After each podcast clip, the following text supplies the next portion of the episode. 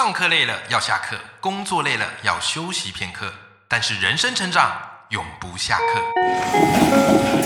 嗨，欢迎来到 Life 不下课，我是欧阳立中，每天陪你学习练功，一起玩出你我的理想生活。Hello，各位听众朋友，大家好，我是王立中，欢迎收听 Life 不下课，每天一集不下课，别人休息你上进，累积你的复利成长。各位听众朋友，你知道吗？我发现我们这个节目有流量密码。什么意思呢？就是当我们谈到某些主题的时候，哇，我一看后台那个收听率是特别高。你们知道谈什么主题的时候收听率特别高吗？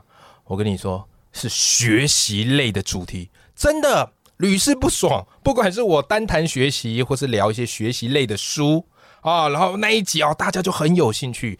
所以啊，我大胆推判，其实啊，哈，来收听我这节目很多的呢，好，都是父母亲。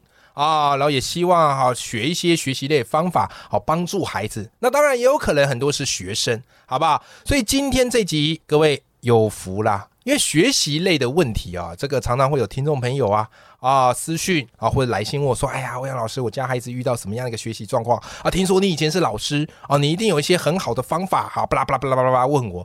你知道每次看到呢，我都有一点点心虚。”好不好？因为我的确是知道一些学习的方法，可是我这个人蛮大而化之，常常凭的就只是一头热，然后还有坚持。你这样问我说一些什么学习的细节啊？大脑喜欢怎么样学啊？坦白来说，我还算是幼幼班啊外行。但是各位，今天我帮你把专家找上来了。今天我邀请到这位来宾呢，是我的好朋友陈志恒老师。那他最近呢出了一本新书，我觉得这本新书我真的要郑重的推荐给我们的听众朋友们。这本新书太棒了啊！这本书的书名叫做《陪伴孩子高效学习》。各位你知道吗？我当初一读，读到欲罢不能呐。所以我今天读到这本书呢，我很想分享给大家，因为大部分市面上学习类书都是针对学习者，可是你知道吗？这本书是专门针对父母亲，怎么样陪伴孩子学习，怎么样帮助孩子优化学习方式，全部都写在这本书里头了。我们现在欢迎我们今天的大来宾陈志恒老师，Hello，志恒，Hello，李总好，哎，各位听众朋友，大家好，我是志恒，哎，志恒。这本书，我觉得应该是你写过所有书里面分量最厚的哈，是最后一本了，没错。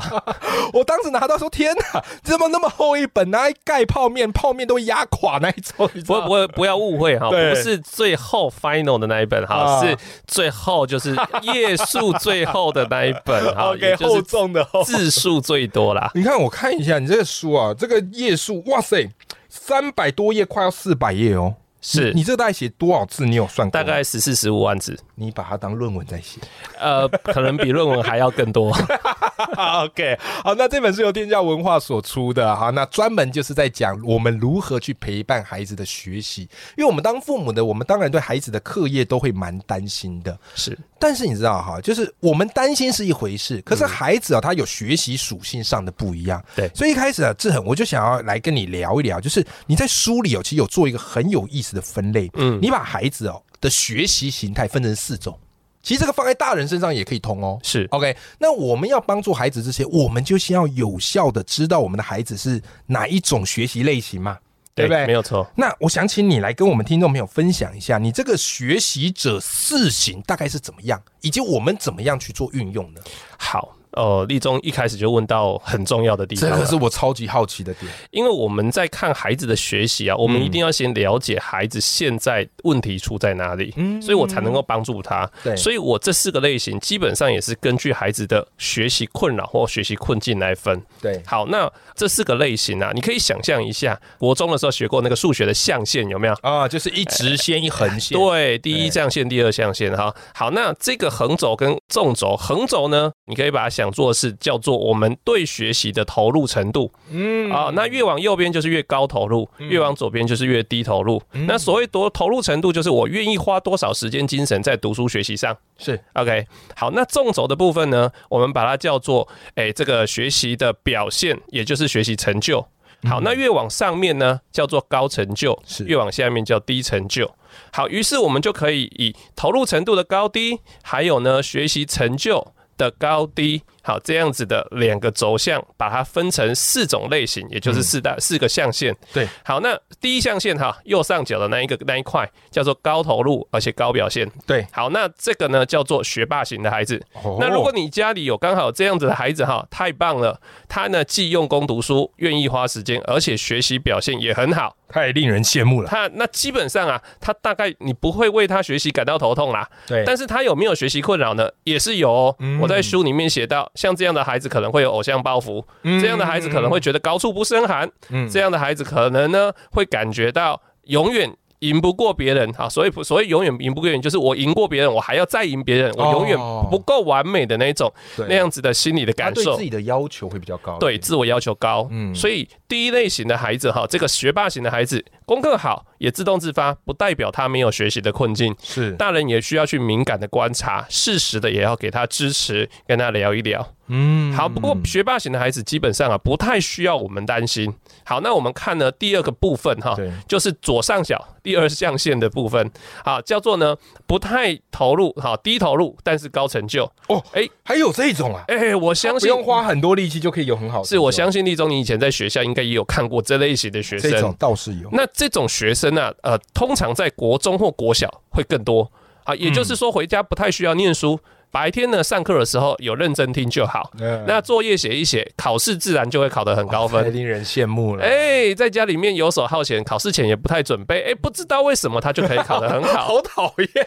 对，所以。这些孩子很多，里面很多对于读书学习这件事是比较毫不在乎的。嗯，他不需要去在乎，他比较冷漠，比较冷淡。为什么呢？因为他就觉得我不太需要努力，但是我都可以考得很好啊，我干嘛还要那么在乎学习这件事？嗯，可是这类的孩子通常到了哎这个学习阶段转换到比较高的时候，对，例如说国小升国中，是啊，国中升高中，学习阶段转转换了，课业难度变高了，变难了，挑战变强了。这个时候，他可能就会开始觉得，哎，我不是已经这样子十二十二就可以考高分了，我可能也要有点努力喽。哦，哎，这个时候他的起成立了，对他的瓶颈就会出现了。嗯，OK，好，那我们再来看右下角哈，右下角叫做高投入但是低成就。天哪！那你可以想象一个孩子花很多时间力气在读书，嗯，但是学习表现都不够好，那么他一定是很挫折的。所以这类孩子，我把它命名叫做拼命三郎型。哎，这种很多哎，很多大。大多数哦是拼命三郎，他的特色就是什么呢？就是他花很多力气，但是他读书不得要领。没错，所以这类孩子最重要的是，我们要给他有效的读书学习策略。嗯，OK，那这类孩子如果提点他一下哈，有时候就通了啦。因为呢，他毕竟是用功的，有很强的动机的。没错。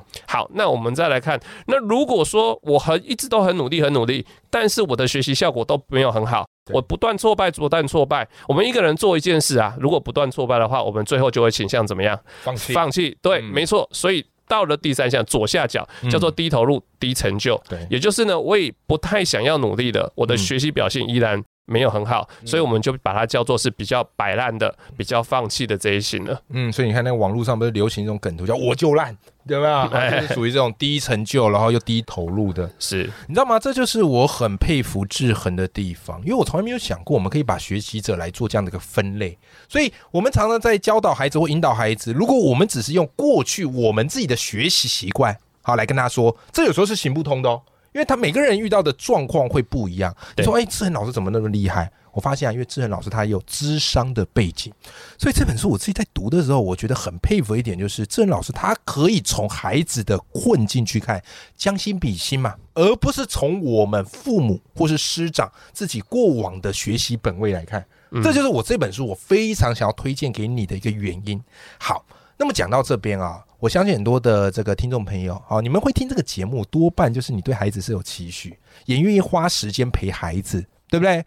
但当然啊，有时候我们常会发现一种状况是这样，我们很在意孩子的课业，而且有些家长哦是会陪在孩子身边读书的，会指导他读书。你看这个够用心吧？啊，这个多在乎孩子吧？可是哦，其实志恒你在书上提到一个概念，叫做高压式陪读。OK，那。这个高压式陪读哦，反而会让孩子厌恶学习，而这种状况最常发生在越在意孩子课业的父母身上。所以，这很可以跟我们来聊聊什么叫做高压式陪读吗？好。基本上高压式陪读，简单来讲，就是在孩子读书学习或写作业或准备考试的过程里面，爸爸妈妈用比较强势、比较威吓、比较呢会让孩子惧怕的方式来逼孩子好用功读书。那这样子的手段，我们叫高压式陪读。那因为哈，你看陪读，陪读的意思就是我陪在旁边，我陪你读嘛，对不对？好，不管是我指导你功课，还是呢，我就在旁边盯着你，这些都是陪读。那我觉得愿意花时间陪读的家长非常佩服。对，因为呢，孩子越小，我们当然是需要陪伴他来读书，不管是指导他们，还是呢，哎陪着。光陪着盯着，其实都是很重要的事情。可是问题是你用什么方式、用什么态度陪呢？今天如果我用高压的方式陪，很容易造成孩子对读书学习连接一个负向情感。也就我每次想到读书学习，问我每次在写作业的时候，我就觉得很痛苦，因为我就感觉到有人在碎念，有人在批判我，有人在好可怕，有人在一直拿我做比较，我的内心就会觉得很恐惧、很焦虑，所以我当然没有办法专心念书。那下一次如如果我在遇到读书、考试、学习这种呢不舒服的感觉，就会越来越多、越来越多，所以久了之后，我就会厌恶学习。好，所以刚刚立中问到，那怎样叫做高压式陪读？事实上，我在书里面哈，在呃这个比较后面的章节，我提到哈，呃，爸爸妈妈要避免五种哈。在陪读的时候要避免五种言行。哦，那这个你如果避免的话，基本上哈，呃，高压式陪读的部分你就可以比较省去一些伤害了。跟我们分享其中三种好不好？三种啊，还要保留有两种，你自己去找出来看。OK，全部讲光了怎么行呢？好啦，那第一种叫做过度干涉。嗯，啊，也就是呢，孩子回到家写作业、读书、复习功课，所有事情都先帮他安排好。第一项呢，先这样子写这个数学作业；第二个呢，写国语；第三个写评量。都会这样。哎，下指导期。对。好，那孩子当然小的时候他不会自己安排，可是他越来越大，你应该要放手让他自己去规划自己的读书学习。认同，这样子他才会自己做计划。其实这个就是做计划的开始。是，所以大人要越懂得放手，然后呢陪着孩子去讨论，而不是过度干涉、不信任孩子，然后让孩子觉得说，哎，反正我就听爸爸妈妈就好了，我就不想要自己。好，来规划我的学习计划了。嗯，好，这第一个哈，啊，我只能讲三个，对不对？嗯。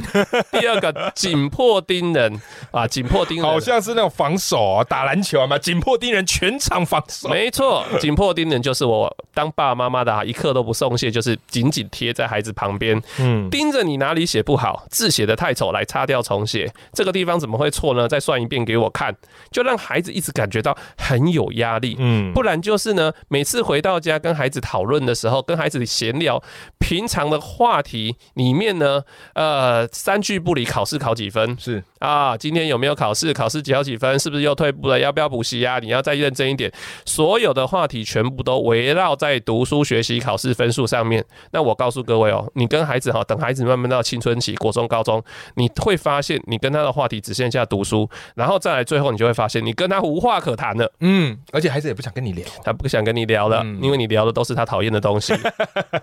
好，那第三个叫批评指责啦。嗯啊，紧迫盯人就已经够让人有压力了。嗯，我又不乱批评指责。啊，例如说啦，啊，有一些叫橡皮擦父母哈，孩子如果呢作业学的不够好，把它擦掉，要你重写，擦掉再重写。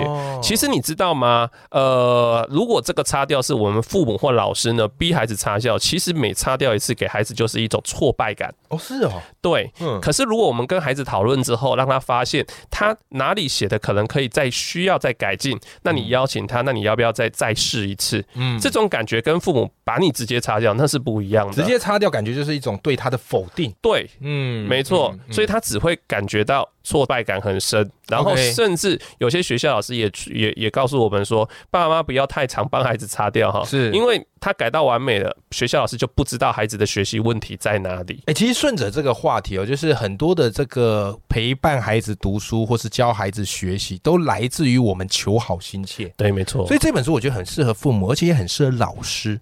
为什么哈？因为志恒以前本来就是老师，是，所以他长期接触到很多孩子的一些学习的问题。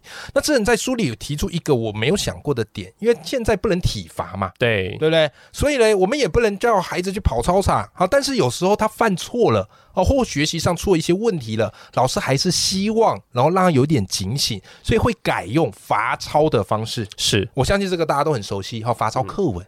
对不对？好，但志恒其实你在书里有特别提醒，就是你严正的反对惩罚性的这个抄写。我想知道一下，这背后的原因是什么呢？其实我一开始哈也没有这么在乎这个话题，嗯，因为我就觉得说啊，这个老师们自己有自己的教学手段、教学手法啊，那我们尊重老师自己的方法，嗯。可是后来我开始发现，有越来越多家长跟我反映这件事情，就是他的孩子可能在国小或者在国中，某一科老师或者学校老师呢，作业太多就算了，我觉得给作业其实事实上哈是必要的，对。可是呢，常常是孩子考试没有考好的时候，就要求孩子订正之外，还要要求孩子呢要罚抄题目。可能呢，错那一题就是整题要抄。哦，题目也要抄，连题目连答案，那错误的选项也要抄啊，对，都要抄。然后呢，重复抄三遍，重复抄三遍呢，你觉得哎，可能还可以接受，你有有可能觉得有些人觉得很多的哦。你自己去看那个小学生、国中生他们的题目，一个选择题哈，乐乐等哦，现在叫素养型考题哦，非常长，越来越长，越来越长，通膨哦。是，那抄三遍连大人都受不了。我听过有抄十遍的，我也有听过少一分抄整张考卷，越少一分就再抄一遍，再抄一遍。等下，那他整天光抄那个就够啦。没错，所以有很多的孩子，他就是整天抄到三更半夜，只要有考试，那他的周末就泡汤了，就是一直抄，一直抄，一直抄。嗯。可是那你就知道喽，这些抄到最后其实是机械性的抄写，是他并没有真的主动思考，而且甚至他根本不知道正确的是什么，因为他连错误的也一起抄。哦，他还是改没有改正过来。对，可是呢，对于很多老师来讲，他会觉得说，我就是要让你抄，你才会有印象。再来就是我要让你痛过，你才知道要用功，才要在努力。可是问题是我都在抄，我哪有时间在学习？有道理，我哪有时间在使用这些读书学习策略？嗯，而当我看到这些血淋淋的例子，然后再加上其实我自己身旁有亲朋好友的孩子也有这样。最后常常导致叫放弃学习，我才开始去深入探究，那为什么给孩子罚写会出现这个问题？明明老师是求好心切啊，罚写一下为什么会出现这个问题呢？后来我发现有一件事很重要，惩罚。啊，这个罚写它不单纯只是写，它是带有惩罚意涵的。哎，我惩罚本身就是有一个负面的，没错，我要你付出代价，因为你做错事了，或者你学的不好，考的不好，或者是你作业没交，对我用这种方式惩罚你。有一句话说得好哈，就是呢，对人有益的东西不宜作为惩罚，嗯，对人有害的东西不宜作为奖赏。本集金句，好不好？好吧，抄下来吧，各位听众朋友。对，那当然这句话事实上。不是我讲的啦，哈，我也是我听来的，来源我真的不可靠，但是我很喜欢这句话，这个概念很棒。对，那。抄写本身是读书学习里面非常重要的过程，是对不对？汪老师自己当过老师，给孩子写作业抄写，这很重要。我自己也蛮喜欢抄写，有时候我没有一些写作的灵感，我就会找一些书抄一些句子，对，喜欢那种抄的感觉。没错，我们算数学是不是也需要拿笔来算？对啊，对啊，拿笔算也是一种写字嘛，是啊，是不是？可是你把抄写这个学习的必要。的手段跟途径拿来作为惩罚，那么他就会开始讨厌抄写了。有一个负向连接，对他有负向情感连接，连接上负向情感，他就开始越来越讨厌写字，然后从讨厌写字开始，慢慢蔓延到讨厌考卷、讨厌考试、讨厌读书、讨厌作业、讨厌书本，甚至到最后讨厌学习，到最后。不想去学校的大有人在，越来越严重。是的，所以你有没有发现，其实很多学习的问题都不是我们表面上看到的。我们不要只看到表面上说，哎，你成绩怎么不好？哎，你要再多努力啊！但是你要去推敲背后发生了什么事。而《智恒》这本书，我觉得它很厉害的地方是，他很懂得去推敲孩子学不好的原因，这样我们才可以对症下药，帮助孩子去优化他的学习。好，我们今天邀请到的是陈志仁老师啊，最近出了一本新书，叫做《陪伴孩子高效学习》，这是我读过。我最喜欢的学习类的书，所以今天郑重的推荐给大家。如果大家喜欢今天这集节目啊，哎，不要忘记，我也把这本书的连接放在节目的资讯栏里头，我们一起支持志恒老师的好书。今天非常谢谢志恒来到我们的节目，谢谢。好，我们跟听众朋友说拜拜，拜拜。